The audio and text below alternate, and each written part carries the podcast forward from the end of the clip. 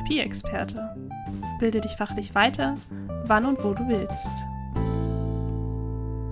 Hallo und herzlich willkommen bei Therapieexperte, dein Podcast für deine Fragen rund um die Therapie. Mein Name ist Claudia. Und ich bin Luca. Und wir suchen für dich die passenden Expertinnen für deine Fragen. Heute geht es um die Frage von vielen von euch. Ihr habt uns nämlich immer wieder gefragt, wofür bekomme ich eigentlich Fortbildungspunkte? Um diese Frage bestmöglich zu beantworten, haben wir uns heute niemanden eingeladen, da wir uns selbst sehr ausgiebig mit diesem Thema beschäftigen, um euch natürlich auch Fortbildungspunkte vergeben zu können, die auch einer Prüfung standhalten würden. Wofür bekommst du eigentlich Fortbildungspunkte? Ist ja so auch so ein leichter philosophischer Ansatz, den wir da ja mit reinbringen. Und trotzdem gibt es rechtliche Grundlagen, auf die wir uns hier beziehen werden. Und das ist für die Ergotherapie, Stimm-, Sprech-, Sprach- und Schlucktherapie und die Physiotherapie die Anlage 4, Fortbildung zum Vertrag nach 125 Absatz 1 SGB 5. Das hast du toll vorgelesen. ja, ich bin auch ganz stolz, dass ich das fast ohne Verhaspler hingekriegt habe. Vielleicht starten wir mal mit dem ersten Part und zwar was ist eigentlich das Ziel? Warum müssen wir überhaupt Fortbildungspunkte belegen? Und die Rahmenverträge haben da eine ganz klare Definition, aber vielleicht fangen wir mal damit an, Luca. Wie sinnvoll findest du denn Fortbildungspunkte?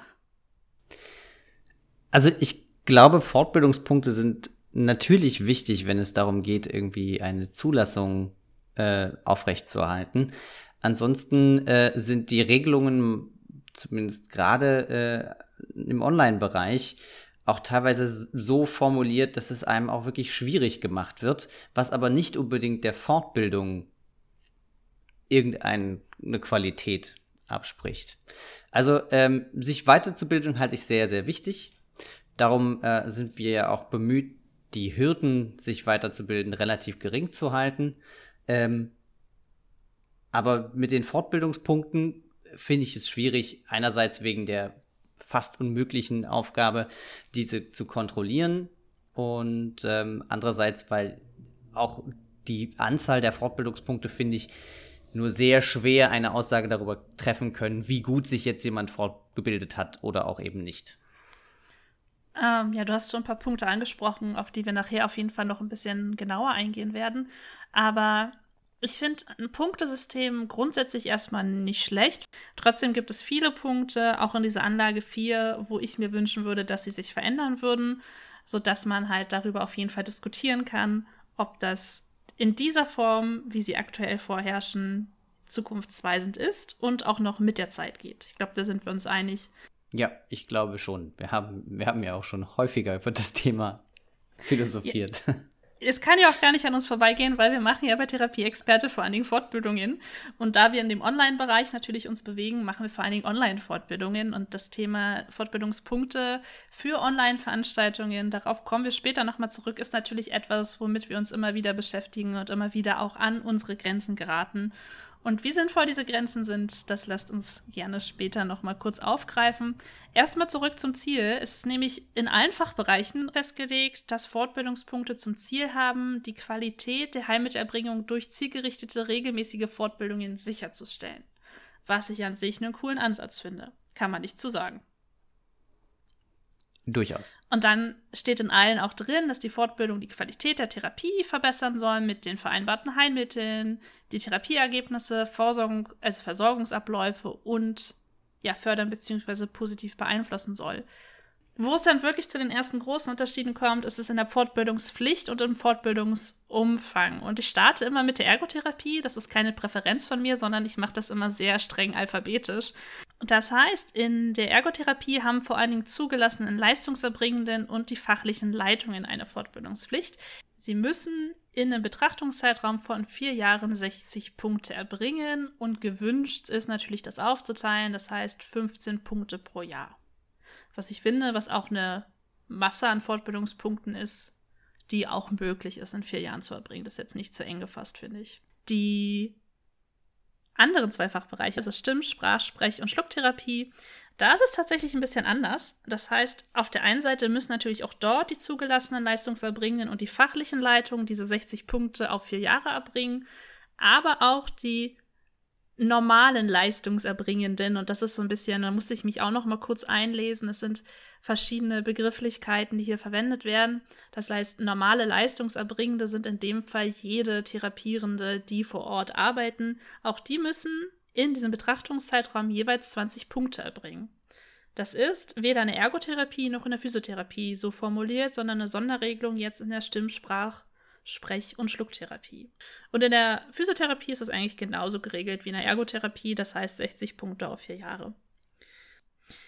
Und dann gibt es natürlich in Fortbildungspunkte und Umfang gibt es auch Unterschiede. Ähm, da sehen es die Kollegen aus der Logopädie auch ein bisschen strenger. Das heißt, hier steht, ähm, in der Physiotherapie ist ein Fortbildungspunkt eine Unterrichtseinheit von 45 Minuten. In der Ergotherapie ist es auch ein Fortbildungspunkt eine Unterrichtseinheit von 45 Minuten. Hier wird nicht unterschieden, ob es in Präsenz stattfindet oder online stattfindet. Das heißt, man bekommt für die Zeit einen Punkt. In der Logopädie ist es tatsächlich anders geregelt. Da ist es für Präsenzveranstaltungen ein Fortbildungspunkt ähm, für 45 Minuten. Und in dem Online-Bereich ist es ein Fortbildungspunkt für 90 Minuten. Also zurückgerechnet wäre es 45 Minuten wäre dann ein halber Punkt. Und du darfst nur 50 Prozent der 60 Punkte oder der 20 Punkte, je nachdem, ähm, welche Rolle du einnimmst, online erbringen. Und das hat mich, als ich das gelesen habe, und das jetzt auch schon ein bisschen her, sehr überrascht. Um ehrlich zu sein, weil ich damit, in der Physiotherapie hätte ich damit mehr gerechnet. Aber ich habe mich gewundert, dass in der Logopädie genau diese Unterteilung zustande kam, dass 50 Prozent auf jeden Fall in Präsenz stattfinden müssen. Weil wenn wir von der Stimm-, Sprech- und Sprachtherapie ausgehen, finde ich, dass es doch auch unfassbar viele Inhalte gibt, die man online machen kann. Also ich würde das Ganze sogar vielleicht ein bisschen kritischer formulieren als du. Ähm, ich finde, bei der Stimmsprech- und Sprachtherapie ist es so, als ob man einem wirklich eine gewisse Hürde in den Weg legen möchte, dort Online-Fortbildungen zu machen. Und ich glaube auch, dass sehr viele Inhalte sehr gut online vermittelt werden können in diesem Bereich. Ähm, es wundert mich tatsächlich nicht, nicht so sehr, dass es bei den Physiotherapeuten äh, nicht ist, mich wundert es eher, dass es bei den Logo, äh, bei den ErgotherapeutInnen nicht vielleicht noch, noch mal mit aufgeführt wurde. Auch unter dem Aspekt, dass äh, bezüglich der Online-Therapie ja die Physiotherapie jetzt nach den Regelungen deutlich mehr Freiheiten bekommen hat als die Logopädie und die Ergotherapie. Ja, total. Aber ich bin halt auch immer diesem Gedanken geha also gehangen, dass wir auch immer noch die Zertifikatsoption haben mit Bobart, Voiter, ähm, Kurviszidose, manuelle Therapie, die ja auch darauf sich berufen, dass man die in Präsenz macht, um halt diese Zertifikate zu erhalten. Und war jetzt doch überrascht, dass dann plötzlich, okay, es ist komplett egal, ob du sie in Präsenz oder online machst. Das war dann so eine Aussage, die sich für mich halt nicht konsistent anfühlt in dem, was wir in Zertifikatsoptionen noch haben, zu dem, was wir jetzt plötzlich ähm, den freien Weg in die Digitalisierung. Ich finde das gut. Ich bin da total für und bin da sehr offen für und weiß, dass es hier auch unglaublich viel Diskurs gibt. Ne? Also warum den einen mehr Hürden jetzt auferlegt werden, in dem Fall die Kollegen aus der Logopädie, und warum die andere da gar keine, also gar keine jetzt auch in Gänsefüßchen Hürden auferlegt werden, ob sie jetzt entscheiden können, ob sie Präsenz, Online- oder Hybrid-Fortbildungen machen. Ich finde, das hat ja auch immer zu tun mit verschiedenen Lerntypen. Einige werden online sehr gut lernen können und das haben wir ja auch gemerkt jetzt in dem Bereich äh, von unseren Fortbildungen. Einige kommen online sehr gut zurecht, andere lieben halt diesen Präsenzkontakt, weil sie da auch einfach bessere Konzentrationsmöglichkeiten für sich finden. Und ich glaube, das hängt sehr stark von dem Individuum ab, wer was für sich bevorzugt. Und das wird einem so ein bisschen weggenommen, finde ich, wenn man da nicht die freie Wahl hat. Also man hat ja eine Wahl, aber eine beschränkte Wahl. Ich hoffe, das kommt so ein bisschen durch. So, äh, sagen wir eine, eine beeinflusste Wahl. Ähm, eine Sache, die ich auch gerne noch aufgreifen würde, ist, dass äh, gerade unter dem Aspekt, dass es mit der Kontrolle der Fortbildungspunkte ja wirklich schwierig ist und, ähm, und viele auch zeitlich neben Familie, vielleicht Praxisführung oder anderen Einbindungen es auch wirklich schwierig haben, an Fortbildungen in Präsenz teilzunehmen. Gerade wenn man jetzt dann zusätzlich noch in einem ländlichen Raum wohnt, wo man auch sehr, sehr schwer zu Veranstaltungen hinfahren kann, dann ist es einfach ein finanzielles, organisatorisches, zeitliches, extremes Commitment, was die Leute auch sehr unter Druck setzen kann, was vielleicht darin resultiert, dass man auch eher weniger Fortbildung besucht. Wenn man dann etwas hat, wie eine Online-Fortbildung, was einem das deutlich ähm, erleichtert und die Leute eher dazu motivieren kann, regelmäßiger, vielleicht auch an kürzeren Fortbildungen teilzunehmen, aber sich konstant immer wieder mit verschiedenen Themen auseinanderzusetzen, finde ich das eigentlich etwas, was gefördert werden sollte. Und das finde ich schade, dass das hier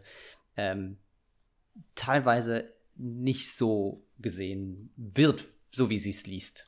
Genau, also was du gesagt hast, ne, den, den Zugang zu Fortbildungen halt für alle zu erleichtern, um halt zu schauen, wer nimmt welche Angebote wahr und da kann jeder für sich entscheiden, ähm, welche Lernformen und welche Möglichkeiten er für sich nutzen möchte, um dann tatsächlich auch seine Fortbildung zu erbringen. Und da eine Hürde reinzubauen, beziehungsweise eine Begrenzung einzubauen, fühlt sich für mich jetzt erstmal schwierig an.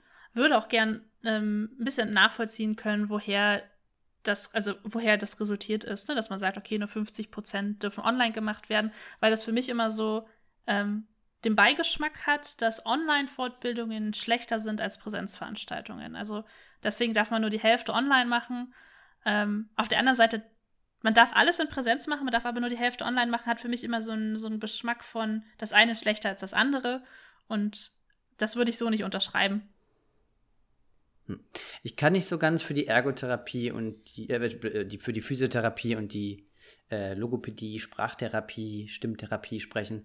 Aber in der Ergotherapie ist auch ein Punkt, der mir immer wieder auch bei Kollegen aufgefallen ist und Kolleginnen, dass diese Weiterbildungs-, Fortbildungsveranstaltungen, gerade die kürzeren, sehr als Werbeveranstaltungen teilweise auch wahrgenommen wurden.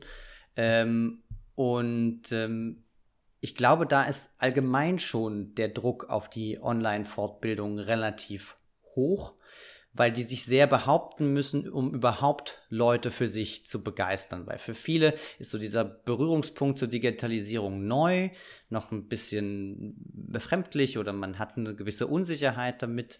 Man muss erstmal in Kontakt damit kommen, um zu merken, ob das für einen gut funktioniert. Darum würde ich nicht sagen, dass es das im Online-Bereich nicht gibt, ist mir aber bisher weniger häufig aufgefallen, wenn es jetzt wirklich konkret um äh, therapeutische Themen gilt, sagen wir jetzt Störungsbilder oder Therapieverfahren oder Praxisalltagsthemen. Ja, also du musst in der Online-Fortbildung auf jeden Fall auch Mehrwerte bieten können, die dich halt in deiner Praxis weiterbringen damit du da, also gefühlt noch mehr Mehrwerte als in der Präsenzfortbildung. Und ich meine, wir sprechen jetzt natürlich aus unserer, wir sind viel mit Online-Fortbildung unterwegs in dieser, dieser Blase, aber man hat das Gefühl, man muss in der Online-Fortbildung noch mehr leisten, damit sie halt ähm, anerkannt wird. Ne? Also sozusagen, man muss da noch mehr Qualität mit reinbringen, damit es halt irgendwie ja anerkannt wird. Ich glaube, das ist das Wort, was es gut abschließt.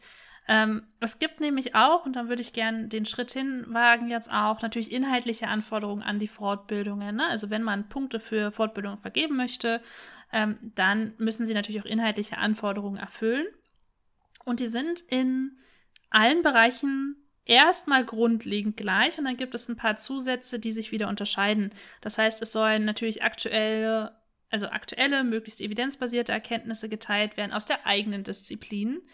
Ähm, was ich immer ein bisschen schwierig finde, weil natürlich interdisziplinäre Fortbildungen, interprofessionelle Fortbildungen somit schwer bepunktbar sind, weil du sie auf einen Fachbereich ausrichten müsstest, damit ein Fachbereich Punkte bekommt, die anderen bekommen ihn aber automatisch nicht. Also du hast einen sehr wichtigen Punkt angesprochen, den ich auch total schade finde. Ich sehe einen, einen ganz wichtigen äh, Aspekt in der heutigen Therapie darin, dass man sich immer besser und auch vielleicht mit weniger Aufwand gut interdisziplinär vernetzen kann. Wenn man dann interdisziplinäre Fortbildungen allerdings ähm, nicht bepunkten darf, äh, ist es auch schwierig, gerade sich an diesen Fortbildungsveranstaltungen äh, gut zu vernetzen, für Vernetzung zu sorgen, auch als Veranstalter. Ähm, ein weiterer Punkt, da war ich aber nicht sicher, ob ich dich richtig verstanden habe, denn ich habe das ein bisschen anders im Kopf. Soweit ich das weiß, muss der Dozent für eine Veranstaltung ähm, nicht unbedingt auch äh, in, dem gleichen Fachbereich äh, seinen Abschluss gemacht haben. Er darf auch aus einem benachbarten Fachgebiet kommen und muss dort aber genauso eine äh, zweijährige vollzeitige Berufserfahrung nachweisen können. Genau, also die Anforderungen der Dozierenden haben wir ja auch noch in einem weiteren Punkt natürlich aufgelistet. Darum geht es dann auch später nochmal. Die müssen halt nur auf den Fachbereich ausgerichtet sein. Also ich muss sagen, als Veranstalter, diese Fortbildung ist für die Ergotherapie.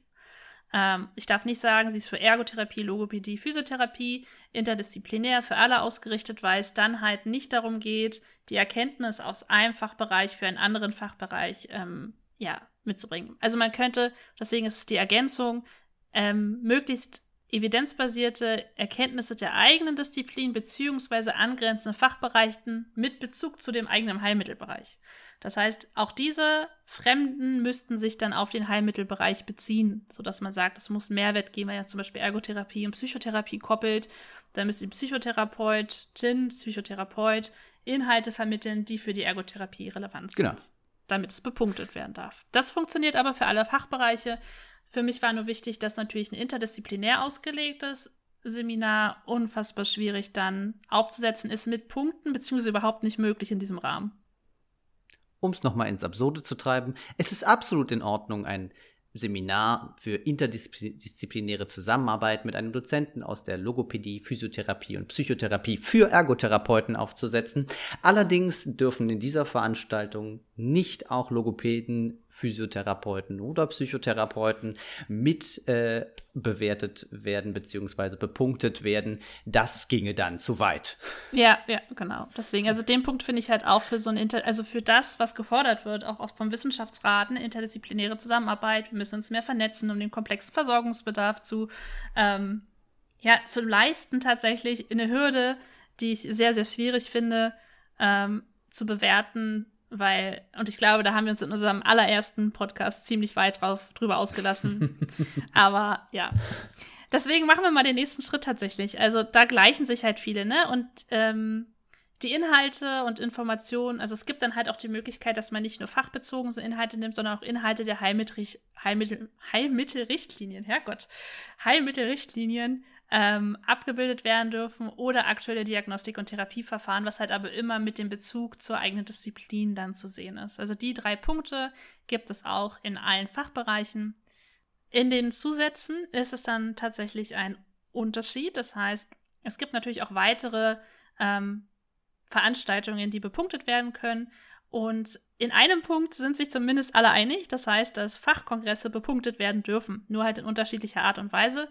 Genau, und dann gehen die Unterschiede nämlich eigentlich auch schon wieder weiter, weil es gibt in der äh, Physiotherapie und in der Logopädie werden berufsbezogene Studiengänge oder berufsbezogene Weiterbildung und Aufbaustudiengänge auch bepunktet. In der Physiotherapie sagt man einfach nur, wenn sie inhaltlich auf den Heilmittelbereich ausgerichtet sind, geben aber auch keinen Umfang an. Das heißt, wie viele Punkte kriege ich denn jetzt pro Studienjahr oder pro Weiterbildungsjahr? In der Logopädie ist es dann wieder eingegrenzt. Man bekommt halt 15 Punkte pro Jahr oder Studienjahr, aber maximal 45 pro Betrachtungszeitraum. Und hier ist es dann auch nicht unterschieden, ob es jetzt online oder ob es in Präsenz ist. Also es gibt dann halt, es gibt ja auch Online-Studiengänge zum Beispiel und wird nicht äh, beschrieben. Kann mir vorstellen, dass sie dann auf die Regelung von den Fortbildungspunkten oben zurückgreifen und sagen, den Online-Studiengang kriegt dann halt nur die Hälfte der Punkte. Also müsste ja in dem Rahmen so sein. Wobei ich glaube, da muss man dann wieder, ich glaube, in diesem Satz gilt das Wort Betrachtungszeitraum tatsächlich wieder für diesen jährlichen Betrachtungszeitraum. Sprich, wenn das Studium über vier Jahre geht, wären es viermal 15 Punkte und dann auch 60.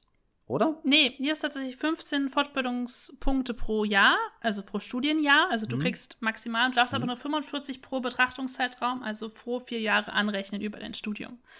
Das, okay. Das heißt, da sind es 45. Ähm, in der Physiotherapie wird das überhaupt, äh, Entschuldigung, in der Ergotherapie wird das überhaupt nicht aufge aufgezählt, ob äh, berufsbezogene Studiengänge überhaupt ähm, ja, berücksichtigt werden in der Bepunktung. Also kann man davon ausgehen, wenn es nicht drinsteht, wird es nicht berücksichtigt. Das ist ja dann meist die Regelung, die äh, vorherrscht. Oder man müsste anfragen, ob es äh, eine Möglichkeit gibt, sich da Punkte einzuholen für die Studiengänge. Auch ein spannender, spannender Bereich zu sagen, okay, die Logos und die, die Physios sagen, auch Studiengänge werden bepunktet und die Ergos haben gar nicht erst darüber jetzt nicht nachgedacht, kann ich nicht sagen, aber es haben sich nicht aufgeführt oder thematisiert. Ja, man muss auch gar nicht so streng, glaube ich, da über reine Logik diskutieren, weil zu argumentieren, dass 15 Punkte, sprich 15 Unterrichtseinheiten, die man in einer anderen Fortbildung eventuell belegt hätte, äh, gleichwertig sind wie ein komplettes Jahr Aufbaustudiengang. Ich glaube, ähm, wir sind jetzt ziemlich tief in das Thema Bepunktung eingestiegen. Eine Sache würde ich gerne noch erwähnen, weil die finde ich sehr cool. Was in der Physiotherapie bepunktet werden darf, ist, dass man Fortbildungsbeiträge in Printmedien oder als elektronisch verfügbare Version liest. Also man kriegt fürs Lesen Fortbildungspunkte, was ich echt cool finde. Ähm, maximal zwölf in vier Jahren ist jetzt nicht der, die große Anzahl. Und es muss halt eine Qualifizierung durch eine Lernerfolgskontrolle geben. Ne? Also das sind dann auch verschiedene Qualitätskriterien, die daran gekoppelt sind. Aber man kann zum Beispiel, wenn eine Fachzeitschrift oder ähnliches sich daran hält, Artikel lesen, diese Leistungskontrolle machen und kriegt dafür Punkte. Und das finde ich eigentlich auch einen coolen Schritt, zu sagen, so ein Stück weit ins Selbststudium zu gehen und durch Lesen auch Punkte zu bekommen, weil wer sagt mir denn nur, weil ich ein Fachbuch lese, dass ich nicht genauso gut mich fortbilde, wie wenn mir das jemand erzählt? Finde ich äh, sehr gut aber wahrscheinlich durch die Kontrolle ähm, vielleicht bei den anderen nicht mit aufgenommen. Genau.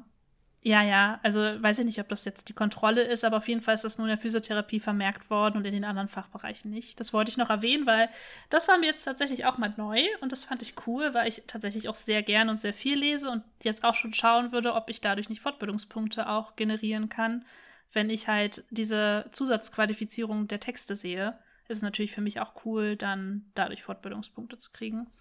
Aber dann lass uns mal darüber reden, über Ausschluss von Fortbildungspunkten.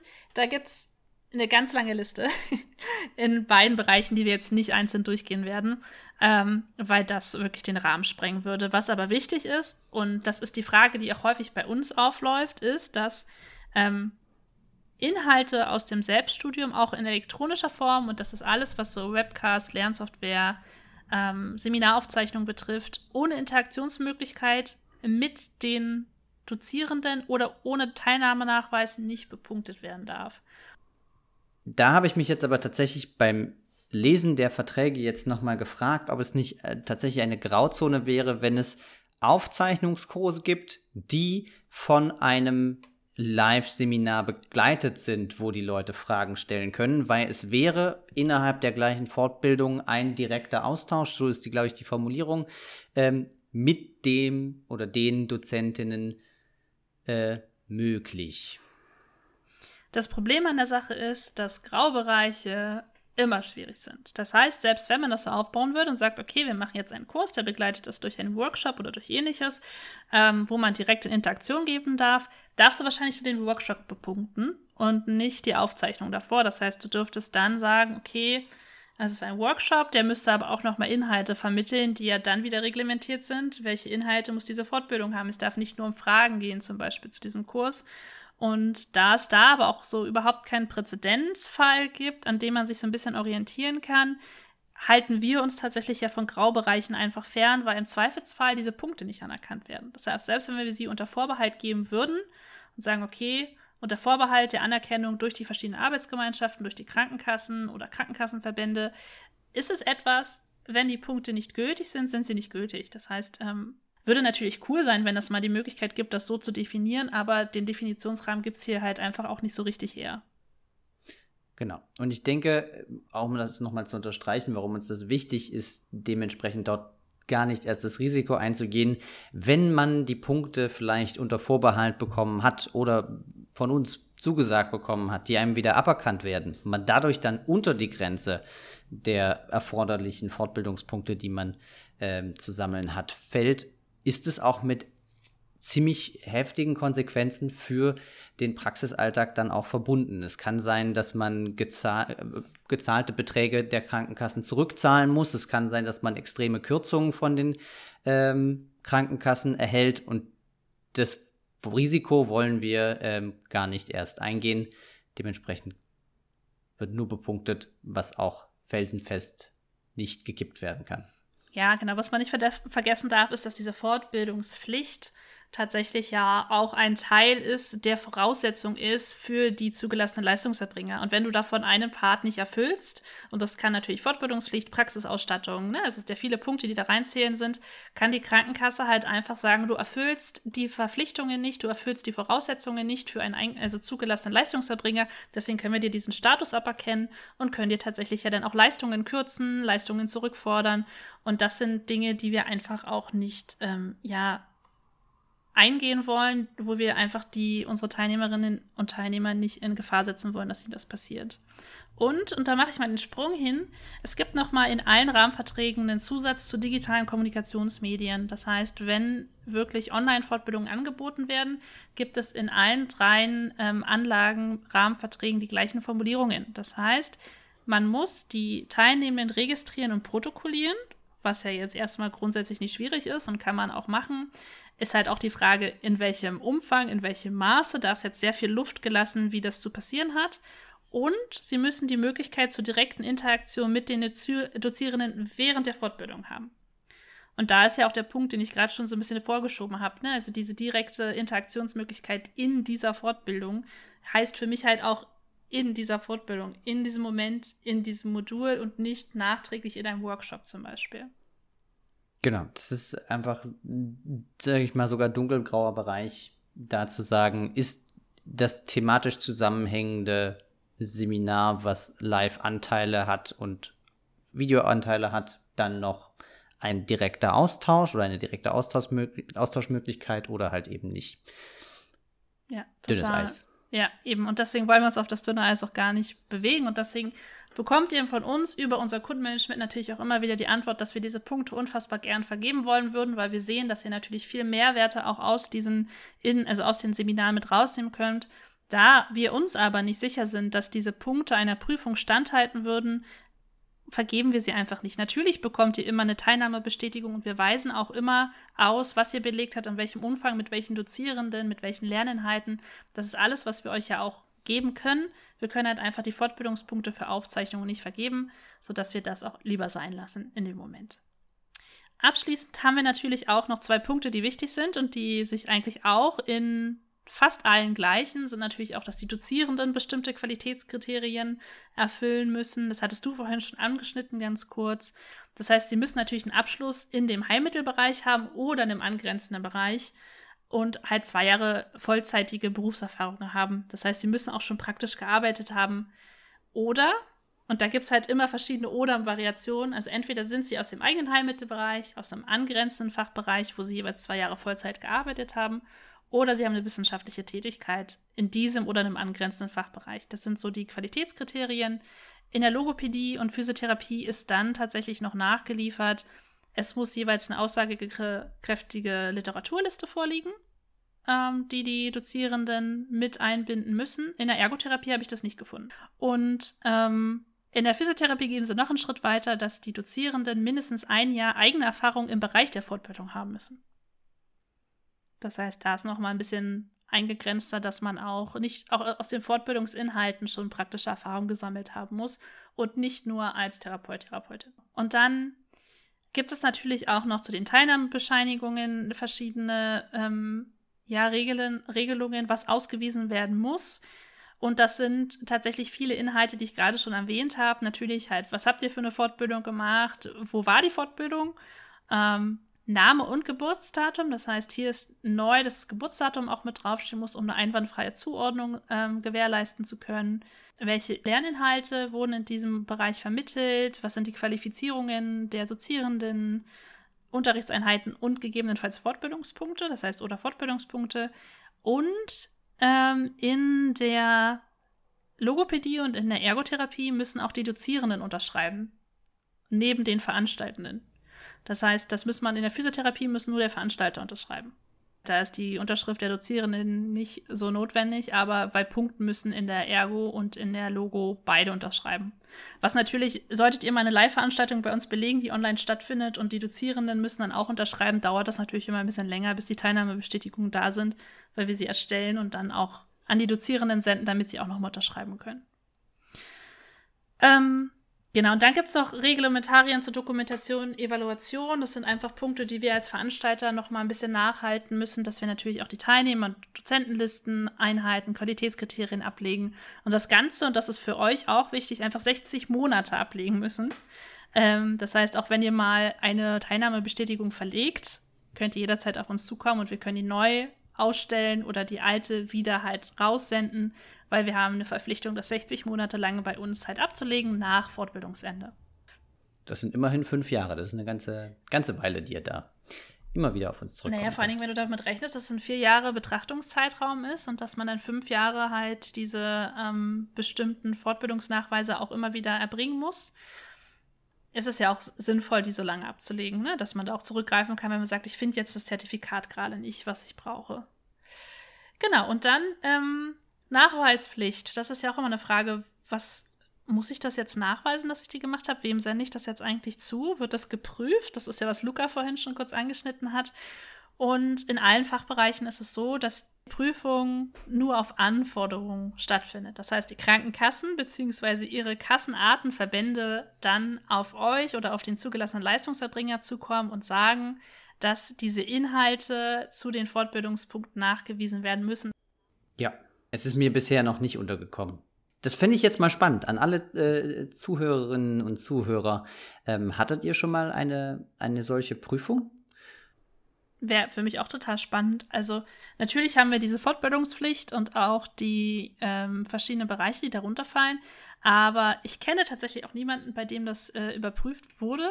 Und darüber hinaus, ähm, vielleicht äh, können auch die, die vielleicht schon mal äh, eine Kontrolle einer Literaturweiterbildung, also wenn ihr irgendein Fachbuch oder eine Fachzeitschrift gelesen habt und dann dort tatsächlich eine Kontrolle, eine Kontrollmöglichkeit mit angeboten wurde, habt ihr sowas schon mal erlebt oder mitgemacht? Und wenn, wenn, wenn ja, wo? Ähm, schreibt uns das gerne per Mail oder per Instagram oder per Facebook. Es würde uns total interessieren, da mal ein paar eurer Erfahrungsberichte zu hören.